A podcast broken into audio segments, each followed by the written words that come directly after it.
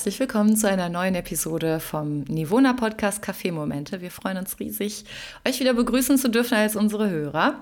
Ich bin Charlene Spilker, ich moderiere hier zusammen mit Kai Wolf, der heute auch all sein Wissen rund um Kaffee und Cappuccino für uns preisgibt. Kai, erzähl doch mal, warum bist du denn unser Cappuccino-Experte?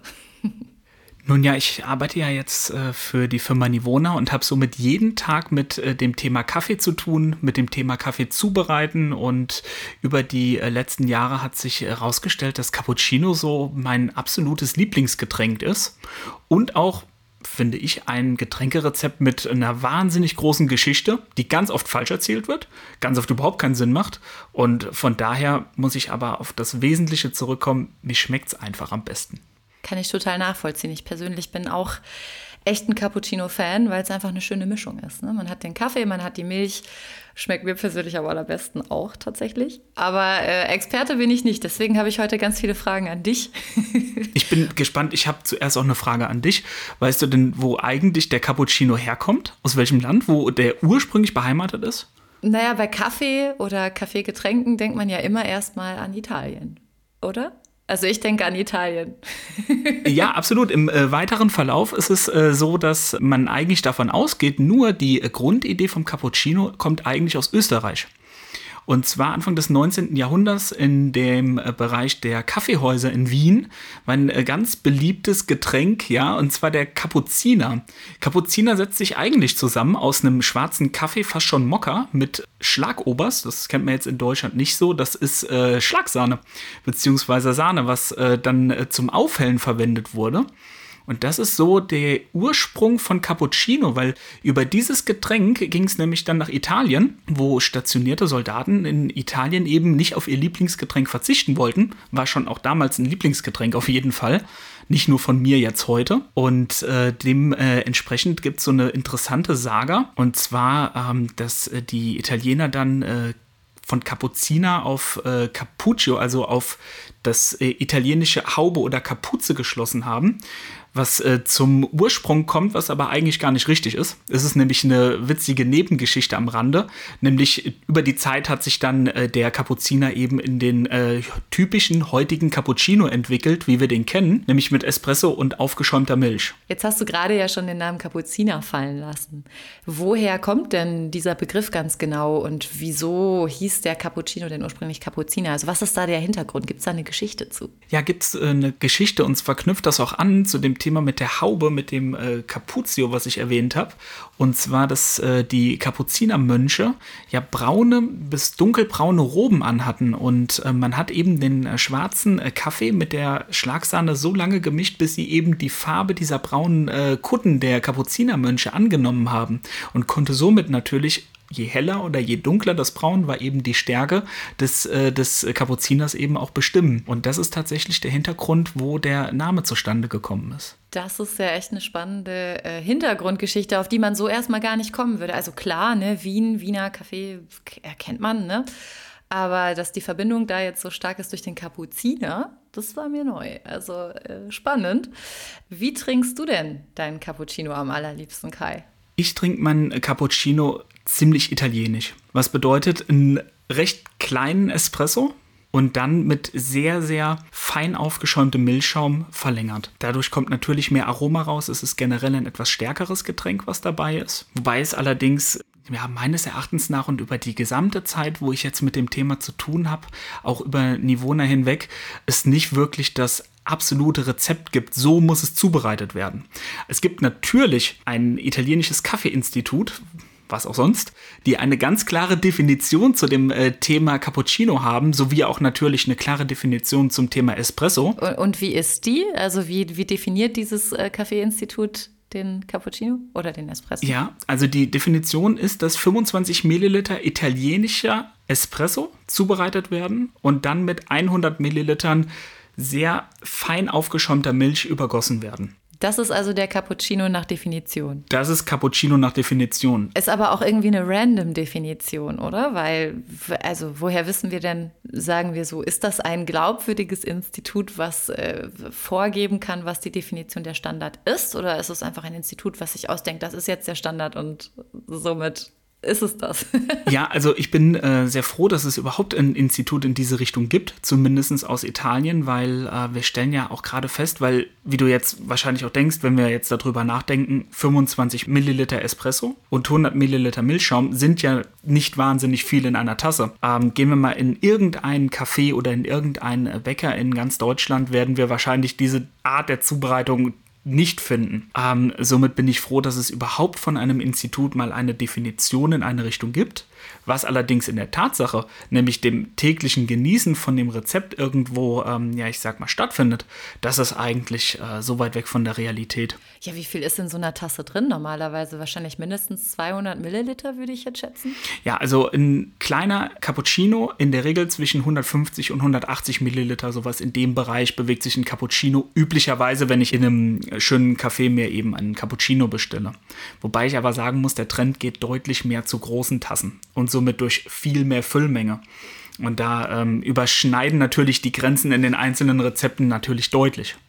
Ja, das ist auch ein Trend, den ich bemerke. Also je größer die Tasse, desto glücklicher am Ende der, der es trinken darf, weil er denkt, okay, ich habe jetzt viel für mein Geld gekriegt. Und ich habe natürlich auch viel Geschmack in der Tasse. Aber ja klar, wenn man jetzt an äh, insgesamt 125 Milliliter denkt, die eigentlich dafür äh, ja als Rezept festgehalten sind, dann sind wir ja da verdreifachen wir ja fast die, na gut, verdoppeln auf jeden Fall die Menge und ja, bei den absolut. ganz großen Tassen dann vielleicht sogar verdreifachen. Super interessant ist aber, wenn ich da mal gerade mit dir äh, drüber sprechen darf, und zwar, dass du sagst, dass man ja für viel Füllmenge dann auch äh, viel bekommt an Getränk.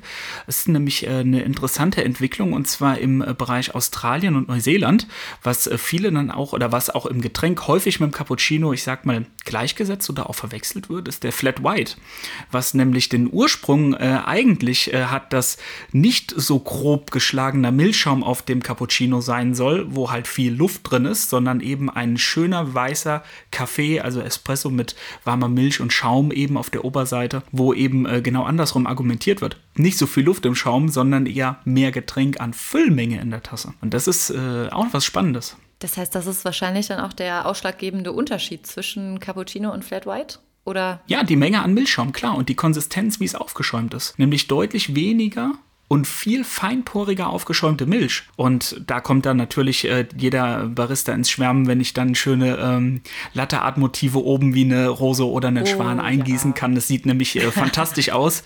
Und äh, im Hintergrund ist es natürlich so, dass ich dann ja auch mein äh, besonderes Kaffeekönnen auch an den Tag legen kann. Also ich übe noch an einem schön eingegossenen, regelmäßig funktionierenden Herz. Oh. Ja. ja, schön. Damit kannst du sicherlich auch gut beeindrucken dann. Wenn es passt, ähm, ja. Jetzt hast du uns ja schon verraten, dass der Ursprung vom Cappuccino ja eigentlich gar nicht in Italien ist, sondern in Wien, beziehungsweise Österreich, Wien. Ähm, was ich mich frage ist, wie, beziehungsweise wie kam man denn überhaupt auf die Idee, Milch oder in dem Fall Sahne in den Kaffee zu geben. Also Kaffee an sich gibt es ja schon sehr, sehr lang, ist ja schon äh, sehr, sehr verbreitet seit eh und je. Aber wie kam es denn dazu, da die Milch reinzugeben, beziehungsweise die Sahne und warum? Weißt du das? So, so, genau kriegt man das nicht rausrecherchiert, aber es dient eigentlich dazu, nämlich Milch oder Sahne dem Kaffee hinzuzufügen, um die Säure zu neutralisieren. Wobei ich allerdings eher sagen würde, um ja ungeliebte Geschmäcker vielleicht etwas auszugleichen oder fast gänzlich zu eliminieren, weil gerade häufig ist das Thema im Filterkaffeebereich auch oder auch im vielleicht nicht ganz so hochwertig zubereiteten Cappuccino, also auch Espresso, der ja die Grundlage des Cappuccinos bildet, um eben ja vielleicht nicht ganz so schöne Geschmäcker rauszubekommen. Also die Säure zu übertönen. Meistens neigen Kaffees dazu, eben zu sauer oder in der anderen Seite zu bitter zu werden. Und indem ich Milch oder jetzt in dem Fall vom Kapuziner dann die äh, Sahne hinzufüge, ist es dann eben einfach der Hintergrund, dass äh, der Geschmack etwas aufgelockert wird und dann deutlich leichter ist. Na, das ist äh, so ein bisschen meine Definition, warum eben Milch hinzugefügt wurde. Ja, das scheint geschmeckt zu haben, denn sonst wäre es ja heute nicht in allen Varianten verlängert, verkürzt, äh, immer noch kaufbar. ja, ich habe mir auch äh, viele Gedanken gemacht, absolut, weil äh, ich sag mal, ein äh, schwarzer Kaffee mit geschlagener Sahne drin ist ja doch auch deutlich mächtig und ich glaube, das ist auch so eine kleine Erklärung, warum man dann mit der Zeit auf Milchschaum umgestellt äh, hat, damit eben äh, nicht mehr jede Tasse Kaffee dann so wahnsinnig reinhaut. Ne? Das äh, ist, glaube ich, auch so ein äh, kleiner Hintergrund, der dann absolut äh, zu der Entwicklung der Espressomaschine mit Dampfdruck eben äh, beigetragen hat, dass eben dort mit diesen Geräten dann eben der optimale Milchschaum für verschiedene Getränke wie jetzt auch dem Cappuccino eben aufgeschäumt werden kann. Würdest du denn sagen, es gibt ein bestimmtes Gerät zur Zubereitung, das den besten Cappuccino rauszaubert? Oder kommt es immer drauf an? Also ich glaube, es kommt immer drauf an. Also das müssen wir, finde ich, von vornherein festhalten. Ich denke, den besten oder den einzigen Cappuccino gibt es nicht. Generell wie auch bei fast allen Kaffeegetränken, sobald ich eine Mini ein Milliliter verändere oder ein bisschen, ich sag mal, das Verhältnis anpasse, habe ich ja fast gleich ein anderes Getränk. Und ich glaube, was es aber gibt, ist den Cappuccino oder das Getränk, was mir persönlich am besten schmeckt. Und das ist eigentlich die Aufgabe, es selber herauszufinden, was schmeckt mir und wie bereite ich das am besten zu. Oder wo bekomme ich es am besten zubereitet? Und ich glaube, das ist so das, äh, das Wichtigste, weil der essentielle Punkt beim Zubereiten eines Cappuccinos ist ja eigentlich auch die Kaffeebohne. Weil wenn ich schon eine Kaffeebohne irgendwie verwende, die ja vielleicht nicht unbedingt dafür äh, geeignet ist, dann wird schon schwierig. Würdest du denn sagen, dass es eine bestimmte Bohne gibt, die besonders gut passt für den Cappuccino? Also jetzt vor dem Hintergrund, dass ja Milch hinzugegeben wird und somit die, die Stärke des Kaffees ja ein bisschen abgeschwächt wird durch die Milch. Also gibt es da eine bestimmte Bohne, die ähm, besonders gut sich eignet zur Cappuccino-Zubereitung? Also meines Erachtens nach ja. Und das ist auch eine Bohnenmischung. Weil wir haben ja zwei, ähm, ja, ich sag mal, wichtige Bohnensorten, die jetzt als Oberbegriff eben da sind, die ähm, in, bei uns allseits bekannte Arabica-Bohne und natürlich auch die Robusta-Bohne. Und ich empfehle persönlich zur Zubereitung von einem schönen Cappuccino eben einen etwas höheren Anteil an Robusta Bohnen eben in meiner Kaffeemischung. Also sagen wir 60-40 vielleicht. 60% Robusta, 40% Arabica. Mit einem äh, entscheidenden Unterschied. Nämlich die Robusta-Bohne, die hat eine generelle Würze. Die ist generell bitterer und etwas schokoladiger in den Grundnoten. Im Gegensatz zu der Arabica, die eben deutlich fruchtige oder eben auch so ein bisschen süßliche Noten ja mit verkörpert. Und somit, wenn wir einen sehr, sehr, ich will es mal so ausdrücken, rassigen Espresso in der Tasse haben und ich dann eben mit äh, Milchschaum auffülle, kommt somit eine tolle Harmonie an feiner Süße, feinen Bitternoten, vielleicht sogar ins Schokoladige und das ist eigentlich eine Empfehlung. Aber wichtig, um das vorweggeschickt, ich sollte die Kaffeebohne oder natürlich in dem Fall Espressobohne verwenden, die mir persönlich am besten schmeckt. Weil da gibt es auch kein richtig und kein falsch, sondern das, was für mich gut passt, das ist das, was verwendet werden sollte. Und in meinem Fall und auch in meinen äh, zahlreichen Tests ist es eigentlich so in die Richtung 60% Robusta, 40% Arabica in der Espresso-Bohnenmischung. Kai, was hältst du persönlich denn von Milchalternativen oder beziehungsweise wie ist deine Erfahrung damit? Das ist ja sehr ja, schon fast ein Thema für sich, die richtige Milchalternative zu finden, die genauso gut schäumt wie eine echte Milch oder genauso gut schmeckt oder eben gut schmeckt. Milchalternativen schmecken ja meist doch etwas anders als Milch. Aber was ist denn deine Erfahrung? Also was ist eine gute Milchalternative und wie denkst du, sollte man diese Milchalternative zubereiten, um den besten Cappuccino zu bekommen am Ende? Ja, Milchalternative ist bei mir persönlich ein sehr großes Thema, weil ich äh, zu Hause keine Kuhmilch oder auch keine Frischmilch verarbeite, sondern ausschließlich auf Alternativgetränke äh, zurückgreife. Und da habe ich monatelang äh, mich durchgetestet und habe überlegt, was funktioniert, was kann ich nutzen, was schäumt auch gut, ähm, auch in der Verbindung mit zum Beispiel einem Vollautomat oder wie in meinem Fall eben mit einem Siebträger, wo ähm, ich einfach äh, verschiedene Varianten überprüft habe genau wie du sagst, aufs Aufschäumen. Generell ist es so, dass wir darauf achten sollten, dass die Milchalternative auch ja, einen Zusatz dabei hat, nämlich Barista-Version.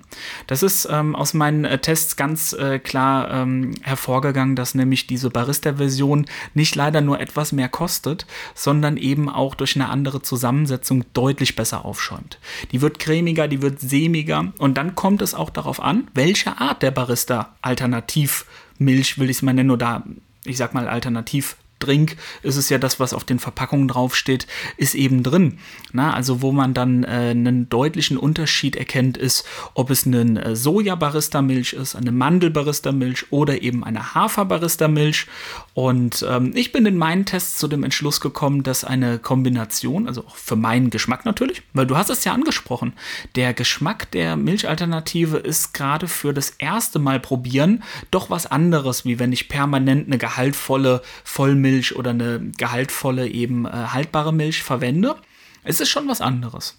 Ich kann aber aus persönlicher Erfahrung sagen, drei, vier Wochen. Und dann schmeckt man keinen Unterschied mehr. Und dann verändert sich der Geschmack sogar so, dass wenn ich mal in den äh, Genuss von einer, einer Frischmilch-Cappuccino komme, der für mich äh, eher seltsam schmeckt im Vergleich zu dem, was man normalerweise trinkt. Ja, total. Ich hatte letztens mal einen ähm, Chai äh, ich glaube, eine Chai Latte war das mit ein bisschen, ach, jetzt sind wir ja wieder im Herbst, jetzt kommt ja wieder Pumpkin Spice und so. Gestern Abend dazu. gemacht, ja. Ah, so lecker. Ja, und so einen habe ich mir letztens bestellt und ich habe leider, leider bei der Bestellung vergessen dazu zu sagen, dass ich es halt gerne mit einer Milchalternative hätte. In dem Fall mhm. im Café ist es ja oft Hafermilch. Ja. Ähm, und hatte dann eben die Kuhmilch im, im Café und äh, ich habe das sofort rausgeschmeckt. Es schmeckt mir jetzt nicht schlecht, aber mhm. es schmeckt einfach nicht so, wie ich es jetzt mittlerweile gewöhnt bin, weil ich bin eben auch ähm, hauptsächlich auf Milchalternativen unterwegs und äh, finde es mittlerweile geschmacklich auch viel angenehmer. Ich weiß auch nicht, also es schmeckt nicht mehr so stark, sag ich mal. Ja, es ist auch nicht dieses Völlegefühl, was mitkommt. Ne? Man ja, hat ja generell ja. weniger Zucker, der dann zu sich genommen wird, über den, ähm, über den Milchzucker, der sich ja dann darin befindet. Und somit habe ich zumindest festgestellt, dass eben dort das äh, Getränk verträglicher ist. Und ich mhm. meine, wenn wir haben es ja eben schon mal besprochen, in einem äh, typischen bestellten Cappuccino sind weit über 120, 130 Milliliter oder 150 Milliliter warme Milch oder warmer Milchschaum, was ja dann auch in Gänze schon äh, sehr, sehr viel äh, Anteil ist. Und es ist auch ein einfach leichter im Magen, finde ich. Ne? Also auch ohne den, den Milchzucker jetzt. Es ist ja auch weniger Fett in den Milchalternativen und man hat einfach so ein bisschen, ja, ein leichteres Gefühl, nachdem man das getrunken hat, denke ich. So ist es. Aber um nochmal auf die Frage zurückzukommen, welche Zubereitung, das ist ja schon jetzt äh, erwähnt, du würdest mischen. Jetzt sind wir natürlich alle gespannt. Was würdest du denn mischen, damit es äh, zum optimalen Milchschaum kommt? Also eigentlich der Milchschaum schäumt mit fast allen Barista-Varianten gut auf. Der Geschmack ist für mich aber das Entscheidende. Und da würde ich mischen und zwar zwischen einer Hafer- Milchalternative mit einem Sojaanteil. Ah. Und da, das hat natürlich einen Hintergrund, nämlich der Hafer, der ja relativ eigen schmeckt und dann auch so ein bisschen den Körper in die Alternative bringt. Und dann mit dem Sojaanteil, damit ich eben dadurch eine leichte Süße und ein bisschen an Zucker reinbekomme. Und das ist tatsächlich das Imitieren, wie wenn ich in einem gewissen Temperaturfenster meine Vollmilch aufschäume, dass sich dadurch nämlich die leichte, der Milchzucker leicht löst und somit der Milchschaum an sich süßlich köstlich schmeckt. Was ich dann in dieser Kombination von äh, Alternative eben dann, ich sag mal, nachaahme. Und das ist das, was für mich zum bestmöglichen Geschmack kommt. Würdest du denn da 50-50 mischen oder wie verhält sich das anteilig? Ja, es ist äh, tatsächlich sind das ja fertige Produkte in der Regel, die, äh, die man kaufen kann. Und zwar äh, sind die schon vorgegeben. Das genaue Mischungsverhältnis habe ich nicht. Ist aber eine spannende Aufgabe, weil ich darüber nachdenke, selbst Milchalternativen herzustellen mit äh, Wasser und äh, Getreide und dem äh, entsprechenden Anteil. Okay, das heißt also, du empfiehlst für den perfekten Milchschaum mit einer Milchalternative eine schon fertig gemischte Variante aus Soja und Hafermilch. Genau, andersrum. Hafer mit Sojaanteil. Hafer mit genau. Sojaanteil. Richtig, und das ist, äh, das ist eigentlich das. Aktuell gibt es von äh, verschiedenen Bio-Lebensmittelketten Eigenmarken, die das eben dann auch äh, anbieten in ihrem Sortiment. Einfach die Augen aufhalten. Wichtig ist, dass Barista dabei steht. Das wäre dann eine Barista-Hafer, ein Barista-Haferdrink mit Sojaanteil. Ja, da kennt man ja auch ein paar aus dem Regal. Wir wollen mal keine Marken nennen, aber die ein oder andere habe ich auch schon mal probiert. ich bin aber irgendwie auf der Mandelmilch hängen geblieben. Deswegen, ich weiß gar nicht, vielleicht muss ich nochmal umschwenken, so äh, nachdem ich jetzt deine Infos gehört habe. Absolut. Mandelmilch ist eine tolle Alternative, weil es eher in die süße, eher in die süße Geschmacksrichtung geht und somit eben natürlich mehr den süßlichen Bereich des Kaffees eben, ähm, ja, ich sag mal, darstellt und besonders mhm. gut eben mit den etwas bitteren Noten aus dem Kaffee harmoniert, geschmacklich gesehen. Wenn ich dann noch ein bisschen zum Beispiel Zimt dann äh, drauf packe auf, einen, oh, ja. äh, auf eine aufgeschäumte Mandelmilch, ist das optimal. Das ist ein äh, total schönes, ergänzendes, vor allem auch Herbstgetränk, wo wir so langsam in die Herbstzeit kommen momentan. Oh, aber apropos Schaumtopping, jetzt die Frage aller Fragen, Kai. Kakaopulver auf den Cappuccino, ja oder nein? Ganz viele werden jetzt in totale Schockstarre verfallen. ich kann das mit einer ganz einfachen Antwort tatsächlich klären, so wie es einem am besten schmeckt. Weil das Allerwichtigste ist, dass das Getränk, was ich mit zubereite oder was ich bestelle, mir persönlich schmeckt. Und dann erstmal unabhängig davon, ob es jetzt ein italienischer Cappuccino nach Definition ist oder ob dann eben Kakaopulver oben drauf ist. Wenn dir das schmeckt, wenn dir das gut tut, dann mach das bitte. Und ich glaube, das ist was ganz Wichtiges, was man sich merken sollte.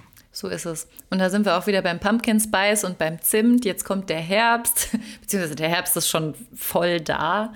Und äh, ja, da gibt es ja wieder viele, viele, viele Möglichkeiten, sich seinen Kaffee oder Cappuccino noch mal ein bisschen aufzupimpen. Abschließend noch eine Frage an dich, Kai. Hast du denn einen ganz persönlichen Kaffeemoment? Und wenn ja, welchen? Und äh, wie genießt du deinen Kaffee, dein Cappuccino? Mein persönlicher Kaffeemoment ist äh, tatsächlich jeden Morgen so irgendwas vor 7 Uhr, wenn ich in die Küche gehe, meine Espressomaschine anmache und erstmal eine halbe Stunde warten muss und mir überlege, was könnte ich denn jetzt Schönes machen, bevor ich zur ersten Tasse Cappuccino komme. Unter Umständen dauert das, bis äh, wirklich äh, alles äh, vorgeheizt ist und vorgewärmt ist, tatsächlich ungefähr eine halbe Stunde, bis der Optimalzustand der Espressomaschine dann da ist. Aber lohnt sich. Absolut, es lohnt sich. Es ist natürlich deutlich mehr Aufwand wie mit vielleicht anderen Zubereitungsvarianten. Ähm, für mich ist das allerdings etwas, was mit einem Ritual zu tun hat. Das bedeutet, dass ich dann jeden Morgen den gleichen Ablauf habe. Ich mache mir meine Espressomaschine an, dann wird erstmal gewartet, bis es vorbereitet wird. In der Zwischenzeit kann man super ins Bad gehen oder eben verschiedene Yoga- oder Meditationsübungen machen. Bei mir auch sehr hoch im Tag Kurs. Starten. Ja. Mhm. Und äh, dann geht es los, nämlich erstmal mit dem ähm, Mahlen des Kaffeepulvers, dann natürlich mit dem richtigen ähm, Zubereiten, Tempen und eben dann, äh, ja, ich sag mal, Espresso kochen. Wenn dann die Milch aufgeschäumt wird, dann das Eingießen und das ist dann so mein äh, morgendliches Herz, womit ich in den Tag starte, was ich eingangs schon erwähnt habe, was ich mir dann auf den äh, Cappuccino eben äh, drauf zaubere und somit kann für mich dann der Tag starten und das ist mein morgendlicher Kaffeemoment, bevor ich äh, überhaupt ins Büro gehe oder bevor ich überhaupt mit meinem Tag eben anfange. Und das ist eben schön, dass das sich von Tag zu Tag wiederholt. Und so bereitest du dir jeden Tag deinen Cappuccino genauso vor, wie du ihn magst. ja, Kai, vielen, vielen Dank für diesen Cappuccino-Exkurs heute mit dir. War wirklich sehr interessant. Jetzt wissen wir auf jeden Fall alle, dass die Italiener sich da mit Lorbeeren schmücken, die gar nicht zu ihnen gehören. Und dass eigentlich die Österreicher der, der Ursprung des Cappuccinos sind. Also danke, danke für den Austausch. War sehr, sehr spannend. Danke. Ich danke auch und wünsche euch ganz viel Spaß beim Cappuccino trinken. Ja, auf den Cappuccino.